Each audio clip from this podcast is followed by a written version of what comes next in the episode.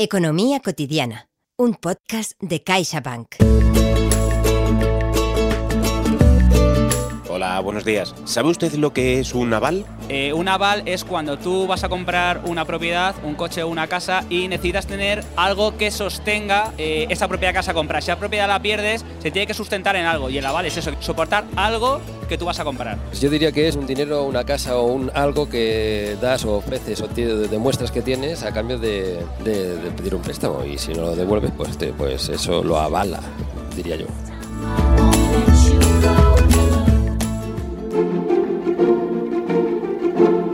Hola, ¿qué tal? ¿Cómo estás? ¿Bien? ¿Con ganas de escuchar el podcast de hoy? Bueno, normal y lógico, porque como ya te dijimos en el anterior podcast, hoy tratamos un tema muy importante y muy interesante. Posiblemente lo hayas escuchado muchas veces, me refiero a las palabras aval y avalista, préstamos que requieren de un avalista, personas que avalan a otras personas, pero ¿qué es todo esto? ¿Tenemos claros los conceptos y responsabilidades? Hoy junto a Jordi Martínez, director de Educación Financiera del Instituto de Estudios Financieros, intentaremos resolver algunas dudas sobre qué supone ser avalista de alguien en un préstamo.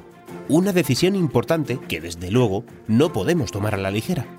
Pero antes permíteme que te recuerde que este podcast es posible gracias a CaixaBank. Ah, y un saludo de quien te habla, Iván Pachi. Comenzamos. ¿Qué implica avalar a alguien un préstamo? Con Jordi Martínez.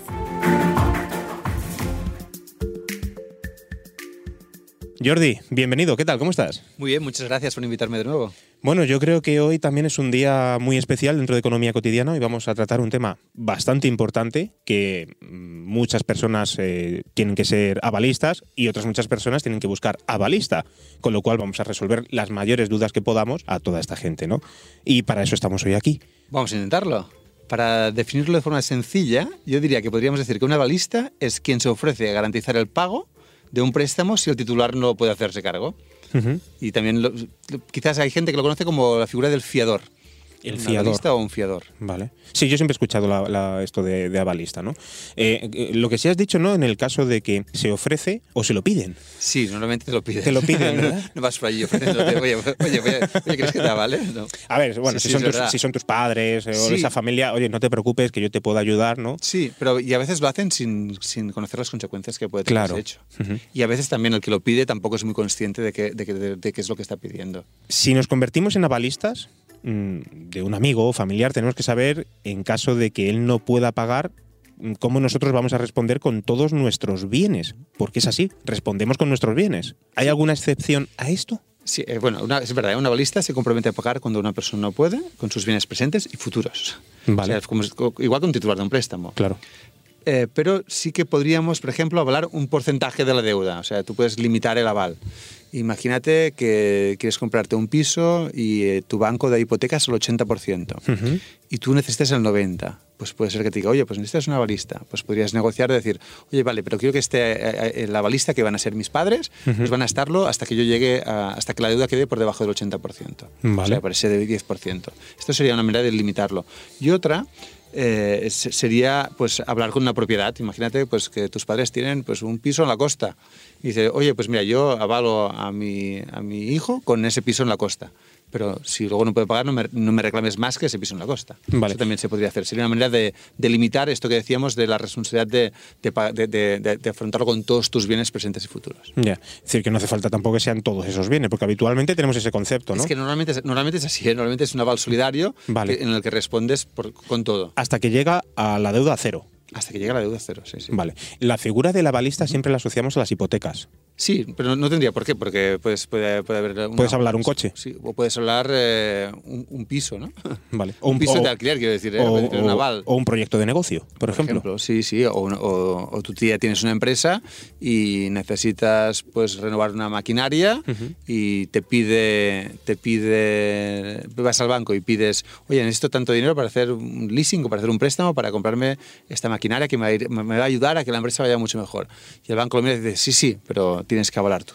Vale. Pues, esto puede, puede pasar. ¿eh? Y de hecho es bastante habitual que en operaciones de, de empresa pues, el, pues el, los socios pues avalen las Avalen, ajá, vale.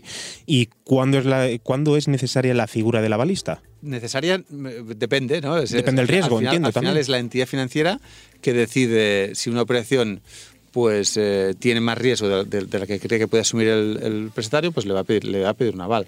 No deja de ser un acuerdo entre el banco y el cliente, dependiendo del nivel de, de solvencia del cliente. Vale. O sea, al final el banco te va a pedir más o menos garantías según cómo seas tú de solvente. Y mm, en este caso también entiendo que no debe estar presente en todos los préstamos o hipotecas. Es decir, si no es necesario, tampoco es, eh, si no te lo piden, tampoco es necesario que tú vayas con tu avalista. No, no. Claro. No, de hecho, de- no, o sea, es lo que decíamos antes, si, si, si tú vas a pedir un préstamo porque vas a comprarte un ordenador para, para mejorar los podcasts pues, pu- y, y ese ordenador pues vale 1.500 euros y quieres un préstamo y tú tienes ingresos suficientes, recurrentes, y además eres cliente y te conocen, no te van a pedir ninguna balista. Claro, y me dices, no, es que mm, me voy a comprar una casa que vale no sé cuánto y, y no tengo para la entrada y, y- y además ah, en el banco me conocen de hace poco. Pues te van a pedir más garantías o más o, sea, avales. lo primero es ir al banco y que ellos te digan si lo necesitas o no, porque Correcto. te hacía esta pregunta porque sí que conozco, por ejemplo, mm, quizás eh, parejas o amigos míos que antes de ir a comprar el piso ya antes estaban negociando con su familia el, el avalista. Y recuerdo de decirles, no, primero id al banco y preguntad si lo necesitáis, porque puede ser que no les tengáis que, que- que hacer avalistas a tus padres o a tus Correcto, suegros. Correcto. Vale. Eh, hablemos ahora de los requisitos para ser avalista, porque me imagino que no todo el mundo estará capacitado para serlo. De hecho, para ser avalista tienes que ser mayor de edad. Pero, Eso es lo vale. sí, a partir de aquí... Enhorabuena a toda la gente de 17 años. No, pero a partir de aquí, eh, eh, ese es el requisito indispensable. Pero eh, Sí. si quisiéramos buscar el avalista ideal, Vale. ¿cuál sería? Pues eh, pa- para un, para un banco, eh, poniéndonos la gorra del banco, ¿el banco qué haría?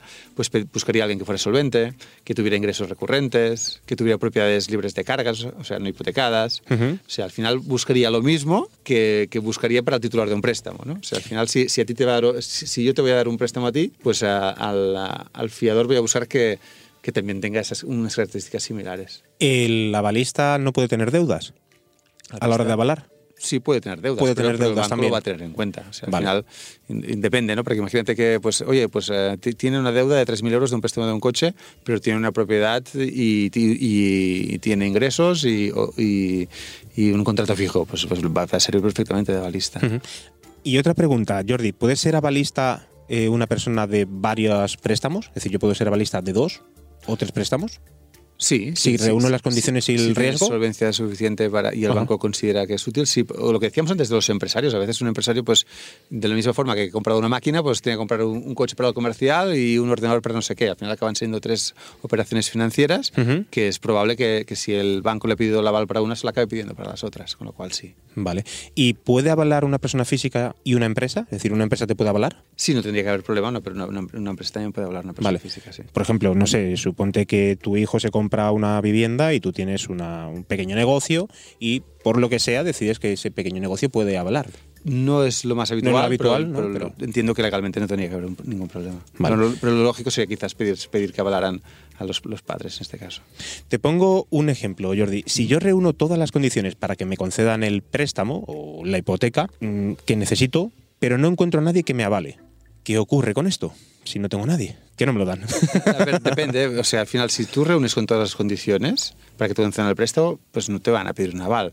Si, me- si- yo quería es pues, comparar distintas entidades y decidir cuál también la que más la, la que mejor la que más te convenga. O si no pues pues buscar lo que decíamos no de, de buscar un, un aval limitado como, como, como lo que hemos comentado antes. Pues, pues que pues que te avale alguien hasta que estés por, eh, por debajo del 80% del valor del piso por ejemplo. Limitarlo no hacer un, un, un aval solidario limitado eh, pues eh, quizás te esto sí que te permitirá encontrar quizás un avalista no lo sé. Vale. pero pero la idea es que si tú cumples con- si, si tú realmente es una persona solvente con ingresos recurrentes la deuda que pides no es muy elevada pues pues seguramente vas a poder vas a tener más capacidad negociadora que en una situación peor Vale. Y en el caso de que ya seamos avalistas, ¿yo qué derecho tengo sobre lo que he avalado? Pues ninguno Ninguno. no o sea, porque- simplemente asumo Sí. eh, un riesgo en el caso de que tenga que pagar Sí, ante la deuda. Sí, lo, sí, lo que sí que, que- que tiene- tien- tienes el derecho a reclamar a la persona que has avalado, en el caso de que tú acabes pagando y él tenga pues, pues otro patrimonio, pues le podrás, pues, podrás ir a la justicia y reclamar las cantidades pagadas y los intereses. Eh, Jordi, ¿tú recomiendas que en el caso de que seamos eh, avalistas, eh, todo este tipo de cosas de las hipotecas y demás, eh, estos eh, para avalar que sea todo ante notario? Los préstamos hipotecarios normalmente se delante de, de- de notario, Claro. van vinculados a una compraventa que también, en, la que, en la que también vi- participa el notario, con lo cual pues, eh, pues tú serás fiador y quedará y, y- y el notario también te va a explicar Ujú. qué qué supone serlo y habrá una escritura en la que consta que, que, que sí, lo, que sí lo eres. Vale, vale, vale. Jordi, me ha surgido una duda. ¿Qué ocurre si la persona que está avalando fallece? Porque eh, es un problema. Claro, si ocurre una desgracia y el avalista fallece, el aval no desaparece, ¿No desaparece? ¿no? se hereda. Ahí va. De hecho, es una cosa también a tener en cuenta, ¿no? Cuando tomas la decisión de avalar a alguien, Sí. no solo, eso no solo te afecta a ti, sino en el fondo también, también puede llegar a afectar a tus herederos. Vale. Que es una cosa que creo que no pensamos. De hecho, no. Porque no, no, sí, no, no estamos sí. pensando que nos vamos a morir, es lógico. de- claro, de- claro. Es un tabú, ¿verdad? Es- es lógico, es o lógico, sea, la- pero- yo creo que las finanzas son un tabú y la muerte es otro tabú, pues la combinación de los dos tabús hace que, Claro, claro, que lo planteemos pocas veces esto. Pero O sea que se hereda. Se hereda, sí, sí. El, el aval no desaparece con la muerte, imagínate. Bueno, pues yo creo que ahora sí que tenemos eh, más o menos claro a qué nos comprometemos como avalistas y todas las obligaciones que trae consigo. Ya lo habéis escuchado a Jordi. Eh, ¿Qué te parece si cerramos este episodio con unos cuantos consejos para que las personas que nos están escuchando pues, puedan valorar adecuadamente cuándo es más seguro convertirse en avalista, cuándo no, y que al fin y al cabo sean ellos los que deciden, porque es una voluntad totalmente del que pide como del que lo ofrece, ¿no? Yo quizás destacaría tres cosas de las que hemos comentado. La primera, que hay que tener en cuenta que cuando avalamos eh, asumimos una gran responsabilidad, porque lo que nos estamos comprometiendo a pagar si el titular no lo puede hacer. Ujú. Eso sería lo primero que diría. La segunda, que existe la posibilidad de limitar el aval, lo que decíamos, ¿eh? avalando parcialmente o con una propiedad. Y el tercero, pues sería que no nos dejemos presionar por amigos y conocidos que a, ve- que a veces, oye, que solo es una firma, Ya. o una cosa que se dice mucho, no, no, es, es un aval de nómina.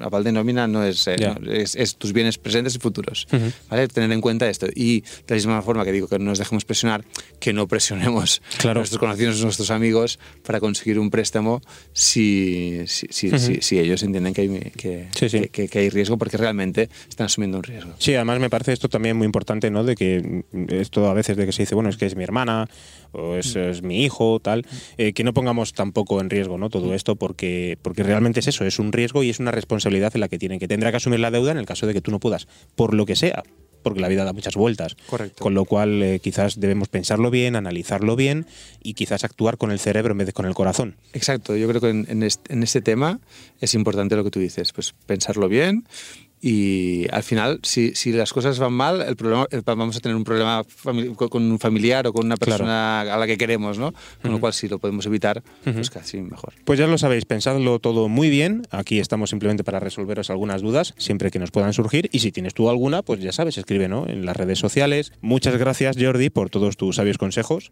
Gracias a vosotros por invitarme una vez más. Bueno, yo creo que van a ser una maravilla tanto para quienes deben buscar una balista como para aquellas personas a las que les han pedido que lo sean. Y a ti, que estás escuchando, muchas gracias por acompañarnos un capítulo más y recuerda que para nosotros es muy importante tu opinión. Ya sabes, esto es Economía Cotidiana, un podcast útil y divertido para todas y todos. Hasta pronto. Y hasta aquí el episodio de hoy, donde hemos tenido la oportunidad de resolver algunas dudas acerca de los avales, pero lo que más nos importa es que te hayamos ayudado y entretenido a la vez. Economía Cotidiana, este podcast que hace posible CaixaBank, volverá a publicar un nuevo episodio en septiembre. Todo el equipo que hacemos posible este podcast te deseamos un feliz verano. Pero déjame que te cuente un pequeño secreto. Puedes volver a escuchar cualquiera de nuestros contenidos siempre que quieras. Sí, ve para atrás y le das al play. Hasta septiembre.